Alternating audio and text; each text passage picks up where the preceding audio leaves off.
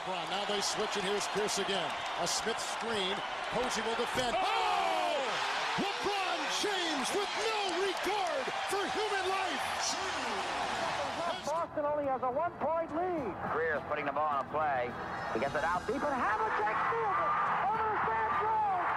Havlicek stole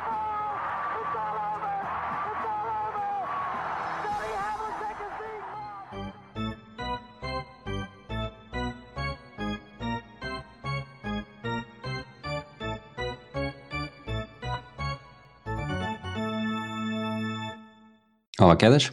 Olá, tudo bem? Tudo pronto para mais uma semana? Sempre, prontíssimo. Olha, tu aqui na semana passada ameaçaste-me um bocadinho, a dizer que, que esperavas que eu fizesse com o teu adversário direto aquilo que fiz contigo. Não sei se tens alguma coisa a dizer em relação a isso. Tenho a dizer que eh, uma, uma pessoa está sempre à espera de ajudas nesta coisa, né? Tipo, felizmente nesta semana não fui tão completamente abalroado no Fantasy como tinha sido na semana passada. Eh, já tu, pronto, tipo, estás a, a cumprir o teu papel. Pronto, tipo, QB, agora vou- agora estou eu a defrontar esse, esse adversário direto mas eh, pronto, tipo, ao, ao menos fizeste o teu, o teu papel de não jogares bem só contra mim, né? Tipo que infelizmente às vezes é um bocadinho a minha saga nestas coisas, mas pronto, neste caso, pronto. Cumpriste QB e eu aceito. Eu Aceito o teu sou- contributo. Eu agora sou o Tomba Gigantes. Exato, tipo, mas por outro lado, isto tipo hum, é curioso porque tipo a liga, acho que nunca tivemos a, a liga tão tight a nível de pronto, dos lugares na competição, porque está está tudo muito junto. Eh, pronto, tipo, e este ano eh, aliás, tu estás exato, tu estás numa sequência de três vitórias seguidas e mesmo assim não conseguiste ultrapassar ninguém porque está tudo um bocado a ganhar. Tipo, é um bocado bizarro. Exatamente. São as minhas únicas três vitórias. Bom, já que falei em Tombas Gigantes, eu acho que esta semana ficou marcada por um gigante que tinha caído, mas que se reergueu e é claramente, digo eu, a história desta semana. Eu sei que está, está previsto falarmos de Mavericks e de Cavaliers, mas vale a pena fazermos este início a falar de um grande jogador da NBA.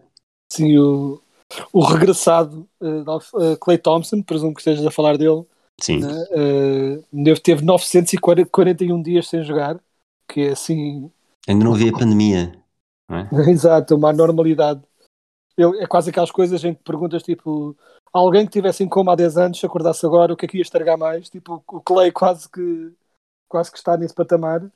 E pronto, e voltou tão fresco como sempre, né? meteu logo assim três triplos e ainda teve tempo para fazer um afundanço eh, assim brutal meio do jogo. E acho que também li uma história ainda hoje sobre ele literalmente na primeira jogada em que teve a bola, um, né? pegou na bola e atacou o cesto e, e fez um floater. E depois acho que o Steve Kerr disse na conferência de imprensa que a jogada que tinha sido desenhada era para ele fazer um drive, mas depois passar e depois ele acabou por lançar e encestar e o Steve Kerr disse, eh, parafraseando, tipo que ele já devia ter sabido que o Clay nunca iria passar de qualquer forma, portanto, tipo, não tipo, que ele iria obviamente querer pegar na bola e marcar na primeira oportunidade que tivesse e pronto, e foi o que aconteceu. Nós já falámos disto na semana passada e, obviamente, é muito cedo, foi apenas um jogo, mas não há dúvida que, que os Warriors estão mais assustadores só por percebermos que o Clay voltou e, e nos minutos que esteve em campo, obviamente ainda está longe de ser um, um contributo regular como era antes da lesão, mas com os minutos que faz, jogar como joga, eh, é difícil não entender que estes Warriors estão, são de facto uma grande ameaça no Oeste. Sim, e ainda por cima, principalmente considerando que os Warriors não estão desesperados de todo para não é tipo querer ter de usar o pronto, desesperadamente o, o Clay Thompson, portanto tem tempo para ir jogando poucos minutos, para ir descansando, ou seja, para dar-lhe tempo para para fazer pronto, com calma o seu trabalho e, e pronto, e a verdade é que ele ele abre não é? Se uma equipa, numa equipa como eles têm, eh, o grande medo dos Warriors é sempre se as pessoas caem todas em cima do Curry, não é? tipo nos playoffs, e, o, e os role players à volta dele uh, quebram no momento, uh, pronto, né, quebram nos grandes momentos e não, e não conseguem lançar quando o Curry solta a bola. A ver o Clay Thompson em campo faz uma duas coisas. Ou eles vão fazer double teams loucos ao Curry e eventualmente o Clay Thompson vai estar livre, ou por haver Clay Thompson não podem libertar tanta gente para ir para cima do Curry e pronto, e, ou seja, passam a ter duas ameaças enormes de se apanham a bola re, eh, remotamente soltos, tipo um perigo enorme de, de, lançar, e o Clay Thompson, que não é provavelmente alguém que tenha assim, umas médias de pontos incríveis, é um jogador mais discreto, entre aspas, nesse sentido, mas tem sempre aquela capacidade de explodir a qualquer momento, e é, e ainda por cima foi aquilo que tínhamos falado, que é ele não há qualquer uh, ideia de que ele terá dificuldades, e notou-se, a integrar-se no jogo da equipa, porque o jogo dele não podia ser mais perfeito para o estilo de jogo dos Warriors, está mesmo, é assim que eles jogam. Ou seja, a única tarefa dele é andar de lado para o outro e lançar quando tiver a bola sol, uh, solto e pronto. E, e, defender quando tiver de o ser, que é outra coisa que ele faz bem também. Portanto, de facto, é, os Warriors já eram candidatíssimos ao título. Uh, neste momento, com Clay, e se Clay pronto, não, se mantiver na forma que estamos a ver, acho que passam até potenciais favoritos. Outro dos temas desta semana foram os primeiros resultados das votações para o All-Star. Uh, estranhamente, Esqueta não está no, no top 10 do frontcourt do Oeste. Queria lançar-te aqui uma pergunta. Eu percebi que isto tem sido um pouco debatido, sobretudo no Twitter, acredito que não seja apenas no Twitter, em que há, há duas fações. A fação que vota na minha esqueta pelos, pelos motivos que, que, percebemos, e a fação que acha que isso é um pouco ridículo e até é mau para o jogador, porque depois se aparecesse, excluindo a parte de sabendo ou não, se, se sabem ou não, que na verdade ele nunca poderia lá chegar, mas o simples facto de, de, de aparecer na lista tornar-se quase um, um, motivo de gozo nos Estados Unidos e, e ser apenas pior para ele. Um, onde é que tu te encaixas nesta, neste debate e se consegues perceber, não sei exatamente qual é que é o teu lado, mas se consegues perceber os dois pontos ou se achas que um deles não se aplica? Eu conseguir compreender, consigo mas acho que o segundo ponto, francamente, uh, dá uma. Pronto, tipo, leva um bocadinho a sério demais uma coisa que é se uma festa. Não é? Uma coisa é uh, se os fãs votassem no All-NBA e aí eu podia compreender a questão do desvirtuar o jogo ou coisa assim do género. Mas não, é o All-Star. O All-Star é e sempre foi um concurso de popularidade. Claro que migra sempre para os melhores jogadores porque também, por norma, os melhores jogadores são os mais populares também, né? tipo, mas é um concurso de popularidade, é, um, é, é para os fãs, tal como, por exemplo, para dar um exemplo muito concreto, com todos os problemas que eu tenho, uh, por exemplo, com o Kyrie Irving, não me choca nada que ele tenha muitos votos, porque é um jogador que é, tem muitos fãs, tem um jogo muito apropriado a este tipo de festas e faz todo o sentido que seja muito votado, ou seja, não me, não me choca nada. Tal como enorme, uh, os enormes votos que houve no Clay Thompson, por exemplo, que obviamente estará em condições para jogar no All-Star Game, mas obviamente entre agora e o All-Star Game, de certeza, feito o suficiente para merecer essa chamada. Mas se as pessoas gostam dele, as pessoas gostam dele. Ou seja, não percebo o problema e, e a verdade é que, por exemplo, o Damar DeRozan teve muito, pronto, está a ter imensos votos este ano, até lidera os bases um, no Oeste, e é merecido, ao mesmo tempo que eu concordo que é merecido, a quantidade de votos que ele tem não vem ser só de ser merecido, vem dele jogar em Chicago e de haver muitos em Chicago, ou seja, tudo isto tem importância, não é por acaso, e portanto acho que as pessoas às vezes levam as coisas um bocadinho mais a sério do que merece. Ou seja, eu consigo compreender o argumento só acho que não seja assim tão importante nem para um lado nem para o outro. Nem acho que seja essencial para o orgulho nacional que o Nemias uh, apareça no top 10 dos votos. Acho que seria interessante e engraçado e um motivo de celebração, mas não acho essencial. Nem acho um ato de uh, falta de patriotismo não votar no Nemias, mas também não acho que seja uma, um insulto à instituição da NBA votar no jogador porque gostamos dele. Nós somos portugueses, gostamos dele. Acho que é perfeitamente válido, tanto para um lado como para o outro. até porque comparando aqui com alguns dos argumentos que eu vi é que seria mesmo uh, uh, negativo para o próprio Nemiasqueta ver o seu nome na lista por depois uh, o ridículo que era alguém com tão poucos minutos e, e, sem um único ponto, por exemplo. Mas fazendo a ponte para o Zaza Pachulia, que obviamente era um jogador com mais minutos de NBA, que era 5 inicial, que chegou a vencer, que chegou a ser campeão, mas eu não me lembro, também não estava, obviamente, a, a 100% nesse tema, mas tinha ideia que, que o próprio Pachulia não foi ridicularizado por isso, quanto muito foi mais a, a Geórgia, mas mais do que isso, talvez o, o, a ideia que ficou, a história que ficou, foi a forma como um país uh, periférico até da Europa, se quisermos chamar uhum. Europa, porque para todos os efeitos a Federação está na, faz parte da, da, Agora está-me a faltar o nome, não é a FIBA, mas uh, FIBA é internacional, mas uh, bom, uh, a UEFA da Europa, a, a UEFA, do, UEFA do basquetebol, aliás, e, e pronto, foi como um país se conseguiu pôr atrás de um jogador para o apoiar e de facto acabou por lhe dar mais popularidade do que seria de outra forma. Sim, é, é isso. É, hum, não vejo de toda as economias, se tivesse sido os votos, o que ele sentiria seria pronto, o ato de agradecer aos portugueses pronto, pela, pelo apoio e acho que, mais uma vez, eu acho que é um daqueles casos em que, mesmo indo além, uh, eu acho, né, tipo, fã que eu sou destes esportes e perco muitas horas da minha vida a vê-los, mas eu próprio reconheço que muita gente leva isto um pouco demasiado a sério, né? tipo, é tudo, não deixa de ser um jogo, não deixa de ser entretenimento, não, é, não são questões de vida ou morte, de um modo geral, mas muito menos ainda no All-Star Game, né? Tipo, acho que as pessoas, tipo, zangam-se demasiado nessas coisas, é daquelas coisas parvas, tipo, por exemplo, se eu no momento, quando vi o, sei lá, para dar um exemplo, no, no concurso de afundantes com o Aaron Gordon, se eu fiquei triste de não ter ganho e se acho que ele merecia ter ganho, sim, acho que ele merecia ter ganho. Mas se fiquei, né, tipo, eu lembro de ir ao, à, à página do Reddit do, dos Orlando Magic na altura, dos anos a seguir, e passaram uh, durante meses e as pessoas ainda não se calavam sobre a injustiça e a vergonha que era ele não ter ganho, como daquela vez quando o Dwayne Wade fez aquele voto uh, subzerão e não sei quanto, tipo, uhum. e as pessoas zangam-se imenso e eu tipo, eu na altura tipo, ok, achei parvo e segui em frente com a minha vida, porque isto não deixa de ser. Fiquei, eu nessas coisas, tipo, fiquei mais contente por ter visto grandes afundantes porque, do que chateado pela vergonha que foi ele não ter ganho, tipo, a sério, tipo, não.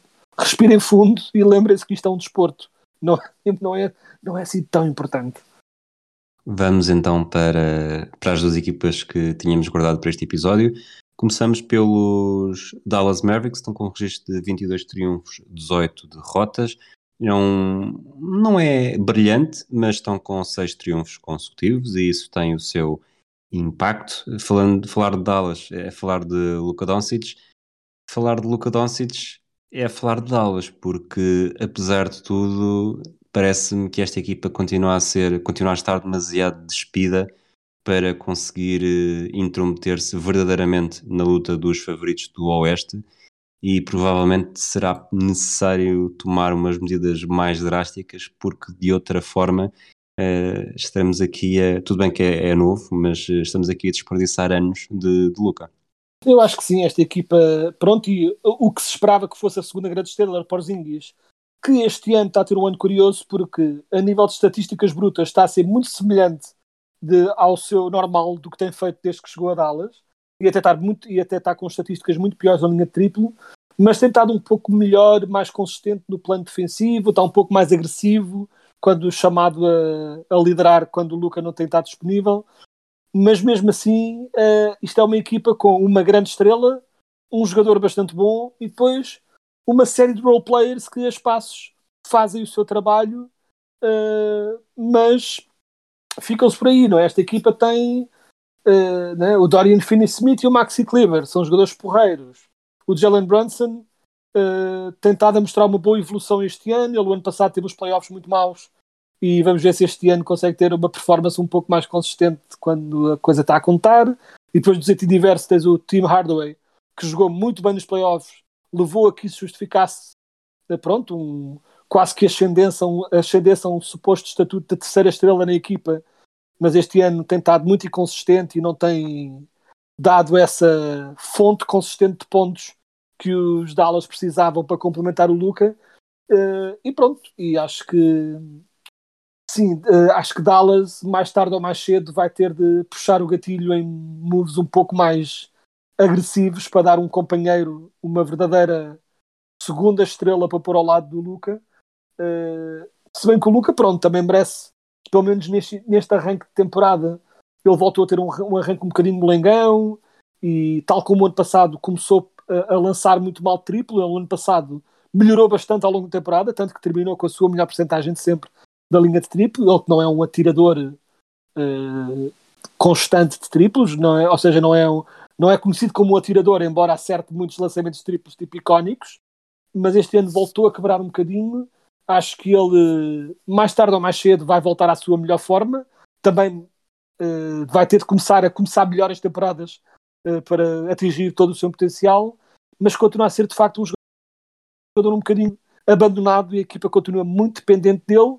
Ele é incrível e continuará a ser incrível. Estamos a falar, eu estou a falar de um começo mais molengão do, do Luca e o começo molengão é ele ter eh, menos 3 pontos que o costume e está tipo com 24 pontos e tal de média e depois 9 assistências e 8 ressaltos, uma coisa absurda desse género. Estamos a falar de alguém que produz muito, mas também produz muito porque é obrigado a produzir muito, porque não tem ninguém ao seu lado. Um bocadinho, fazer uma comparação, um bocadinho como o LeBron tem estado a fazer neste momento com os Lakers, em que, como mais ninguém ao lado dele é consistente o suficiente, tem de ser o velhote a carregar com a equipa. O Luca é o, o mesmo sentido no inverso. Não há nenhum veterano que produza de forma consistente e tem de ser o puto de 21, 22 anos a carregar a equipa às costas, o que mais tarde ou mais cedo vai ter de, de ser mudado. Qual é que achas que é o caminho? Estou aqui a pensar em, em três jogadores: uh, um, um Lillard, um Bill ou um Jalen Brown? Eu, um Lillard, acho que não resultaria tanto pela simples razão de que o Lillard é um jogador que para eh, poderia, pode jogar off the ball também, a lançar triplos, mas teria de ser. Uh, eu acho que o Luca precisa de alguém que possa de vez em quando uh, retirar-lhe a bola das mãos, sabemos assim, mas não pode ser sempre. O Luca tem de ser sempre o, o, né, tipo primary ball handler, o jogador com a bola nas mãos mais vezes. E por isso Lillard não sei se seria o fit melhor. Agora, qualquer um dos outros seria incrível Uh, e acima de tudo, acho que Bradley Bill ao lado de Luca Doncic seria absolutamente absurdo pelo, pelo, pronto, pelo seu lançamento e até a intensidade defensiva que ele consegue ter quando lhe apetece ter. Uh, acho que o Bradley Bill seria absolutamente perfeito uh, para pôr ao lado do, do Luca. E achas que podemos esperar algumas novidades agora antes da, da trade deadline? Ou até à trade deadline?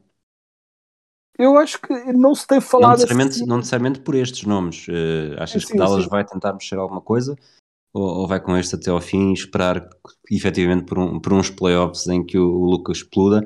Porque esta equipa, é assim, eu acho que é, é curta para o Oeste e, e, se calhar já nos estamos a afastar daquele período em que fazia sentido falar em, em curto para o Oeste, mas para o, para o Este dá. Uh, eu acho que cada vez mais também é preciso subir um bocadinho a fasquia para o este, mas uhum. ainda assim eu acho que esta equipa com, com o Luca a explodir, com Porzingis uh, pelo menos consistente, o Team Hardaway, como tu disseste, a fazer uns bons playoffs, o, o Jalen Brunson também conseguir manter pelo menos o que está a fazer até agora nos playoffs, uh, talvez Dallas se conseguisse intrometer ali e sonhar com um lugar na final de conferência, mas mesmo assim é uma equipa que tem um, um teto bastante baixo, tendo em conta eh, aquilo que almeja. Eu acho que sim, se bem que devo dizer que hum, há uma coisa que tem uh, que eu coloco a favor de Dallas é Dallas durante muito tempo era uma equipa puramente ofensiva. Era atacar, atacar, atacar, Luka Doncic a liderar esse ataque e pouco mais.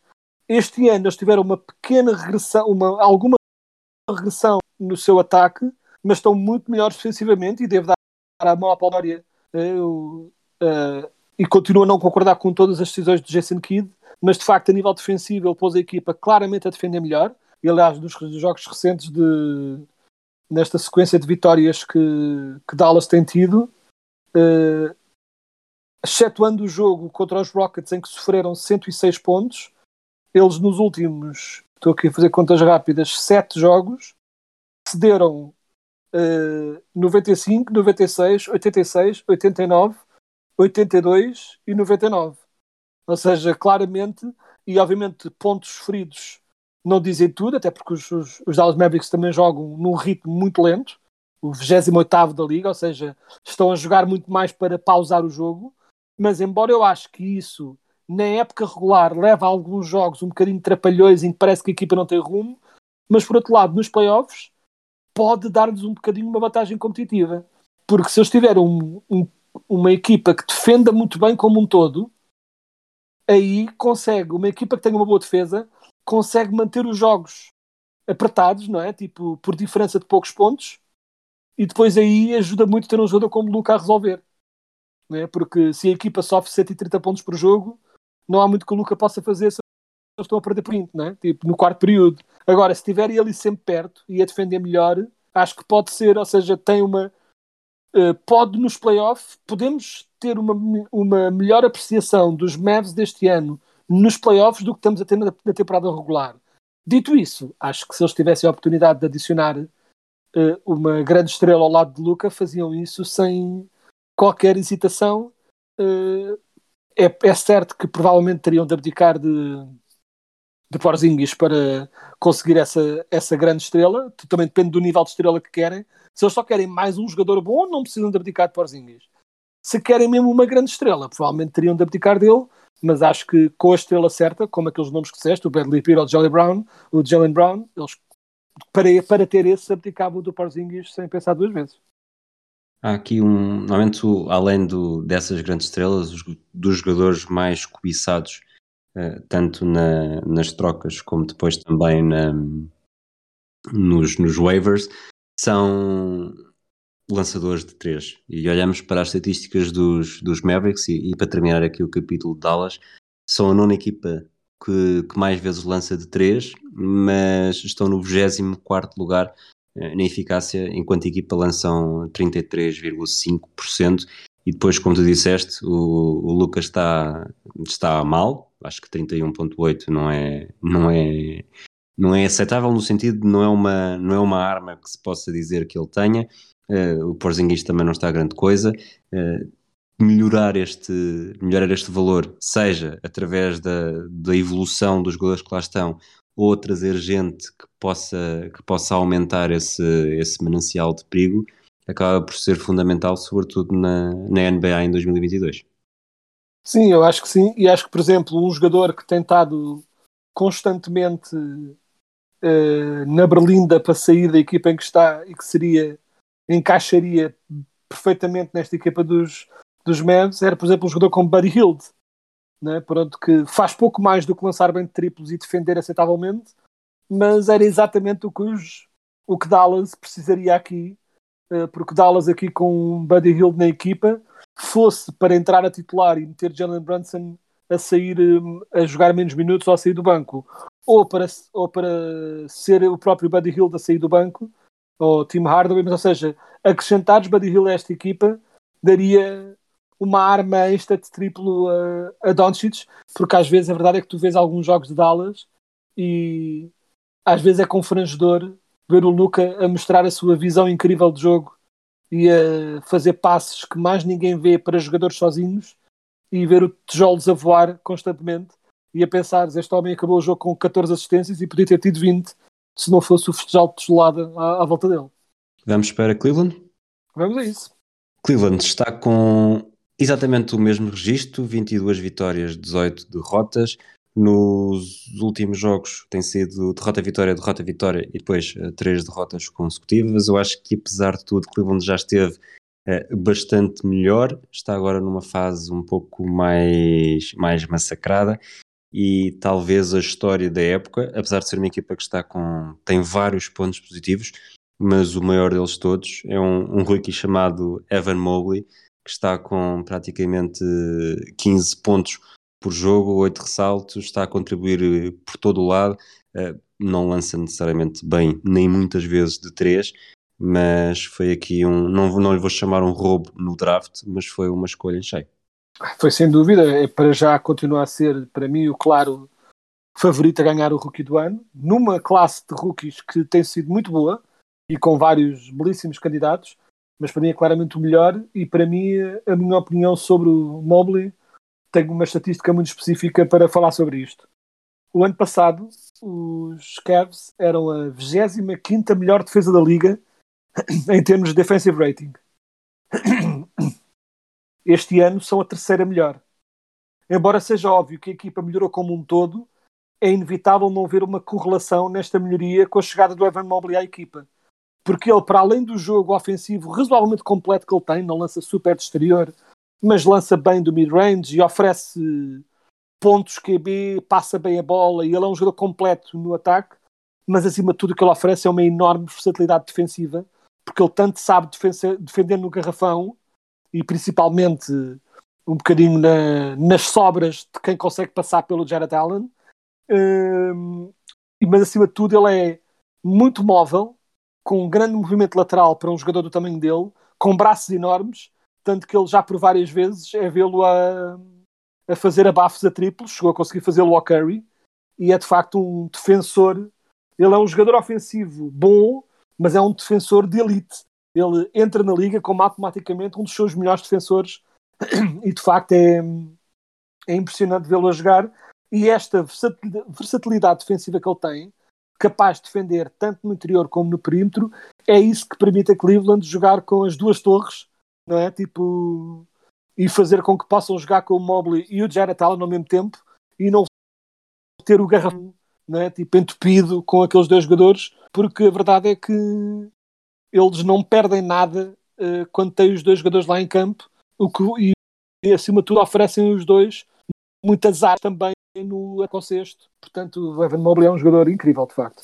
O Kevin Love é, para mim é outro dos destaques desta equipa, não necessariamente dos principais, nem sequer logo atrás do Evan Mobley. Ele este ano já fez mais jogos do que no ano passado. Uh, neste ano está a sair do banco como provavelmente nunca na carreira. Aliás, uh, tirando a época, de, as duas primeiras épocas na NBA, uh, eh, nunca jogou tão pouco no, a vir do banco. Portanto, estamos em 32, com 32 jogos. Eu já fiz 32 jogos só duas vezes. É que fez parte do 5 inicial e mesmo assim está a contribuir.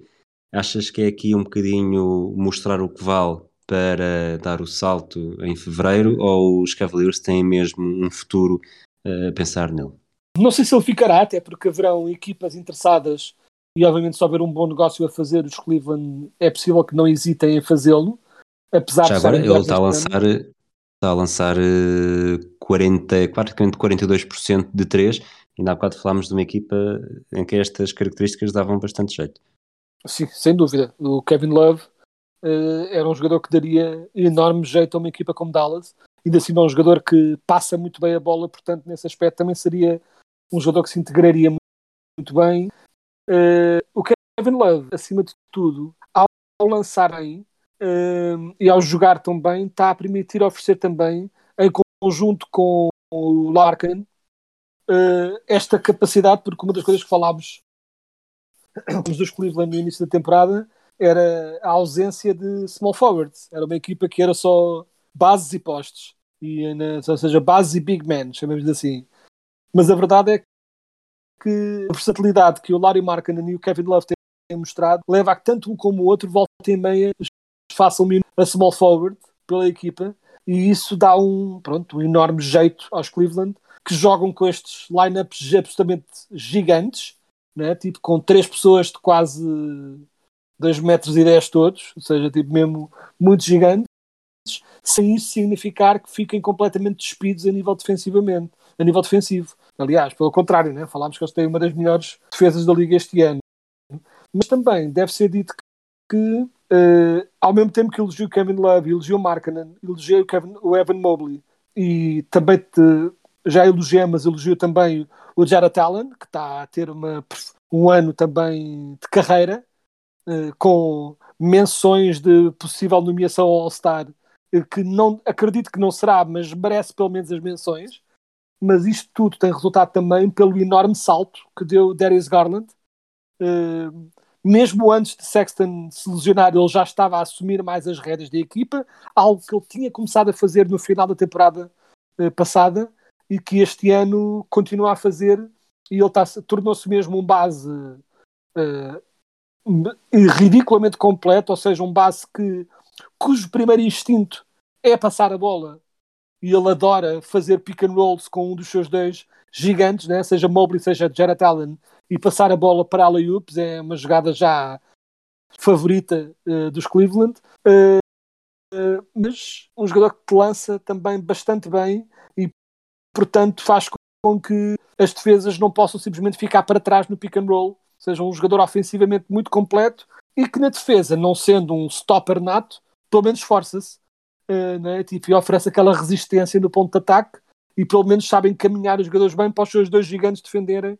E acho, ou seja, acho que o, o Darius Garland, que esse sim tem fortes possibilidades de ser nomeado All-Star este ano, merecidamente, uh, tem, é um bocadinho a, a engrenagem que faz tudo isto resultar. Falaste da lesão do Colin Sexton, uh, o Ricky Rubio também já não joga mais esta temporada. Uhum. Entretanto, chegou o Rondo. Uh, o que é que achas que, que estes Cavaleiros ainda podem almejar este ano numa conferência que é que está, está cada vez melhor, está cada vez melhor no topo, uh, em que muito provavelmente as equipas finalistas estão decididas à partida, a não ser que haja um, um acidente entre elas e que se cruzem antes disso, mas, mas estes cavaleiros estão sobretudo para aprender e ganhar experiência e fazer o melhor possível sem grande responsabilidade, sem grande exigência, ou há aqui um, um conjunto de jogadores que se estiver no momento-chave poderá fazer uma pequena surpresa?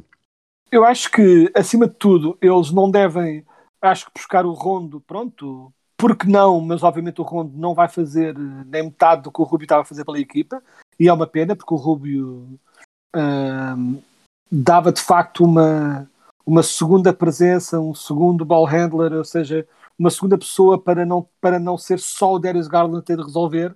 Ele estava a jogar incrivelmente bem nos momentos decisivos, estava a ser também essencial, uh, tanto no ataque como também acima de tudo na defesa. E de facto, essa é uma baixa grande, e aliás, não é por acaso foi mais recentemente que os Cavs começaram a ter mais derrotas, coincidiu com a lesão do Rubio e com a, a perda de alguns jogadores para a Covid também, mas acho que a lesão do Rubio teve um grande impacto.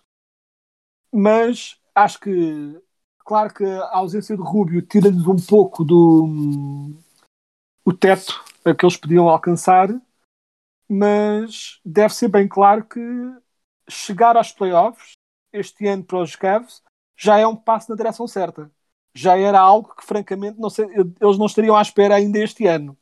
Né? Tipo, tudo isto já é um bónus.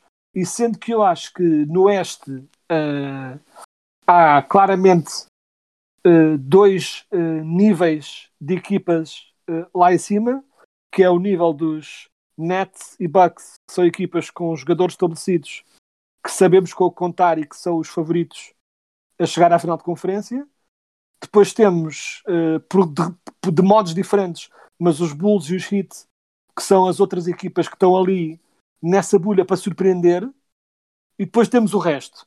Mas dentro desse resto, acho que os Cavs estão uh, perfeitamente capazes de ficar nesse quinto, sexto lugar e de fazer assim uma, uma pequena surpresa. Não sei se farão o que os Hawks fizeram o ano passado, mas pelo menos dar luta acho que poderão dar e acho que se eles conseguirem uh, pelo menos dar muita luta uh, numa primeira eliminatória dos playoffs já é missão cumprida e devem se sentir orgulhosos com isso.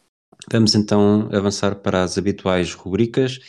A primeira é o número, este é o episódio regular número 100, uh, eh, o centésimo, trigésimo quarto episódio de 24 segundos. Uh, nunca houve nenhum número 134. Lembras-te de algum 100 na história da NBA? Uh, eh, não, não me ocorre nenhum. Eu acho que tirando os 100 pontos do Wilton Chamberlain e os 100 Exato. pontos até agora do Niasqueta, realmente não há mais nenhum. Portanto, esta rubrica para já para já não. Uh, chegou ao fim mesmo, mas já que é o, o 100, vamos aproveitar o 00 para. Não o site, também tem muito valor, e também tem um podcast uhum. de, de NBA, NBA e basquete, basquetebol, não são.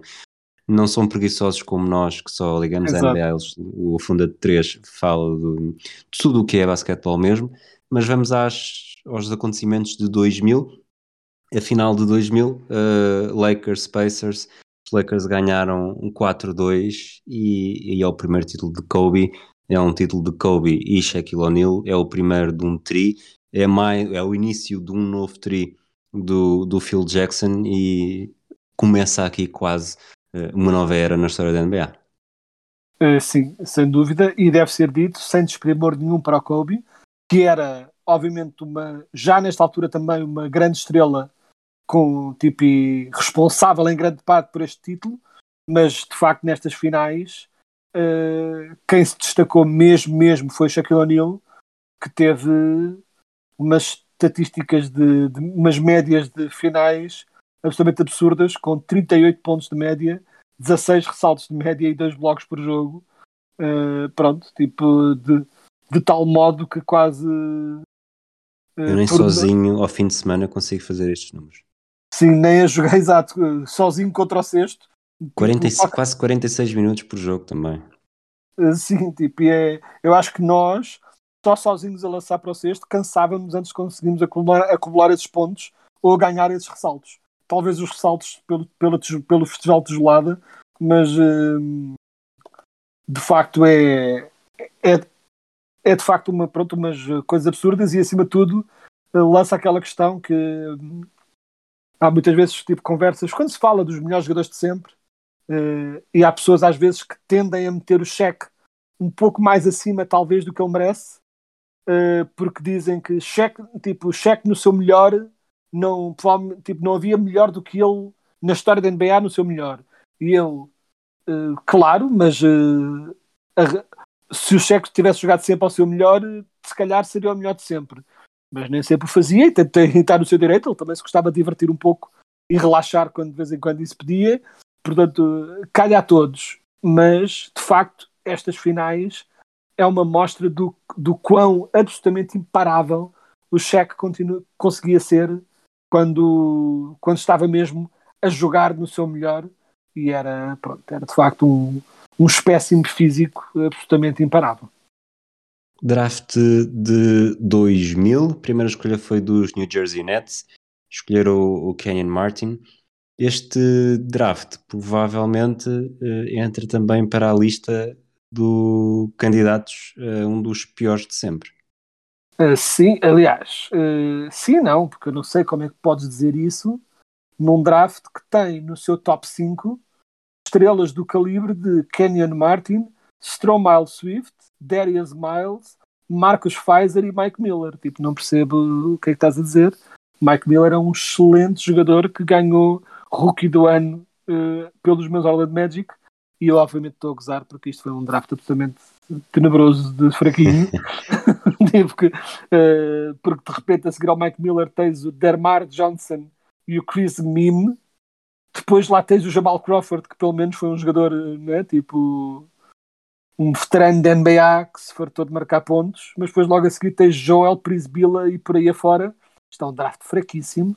De jogadores que eu conheço, mas porque obviamente isto era a altura em que eu via mais NBA e portanto eu conheço estes jogadores, mas era tudo muito fraquinho. Tens aqui no 16 o Ido Turcoglu, pronto, que ao menos teve ali uma fase dos meus Magic em que jogou muito, muito, muito bem.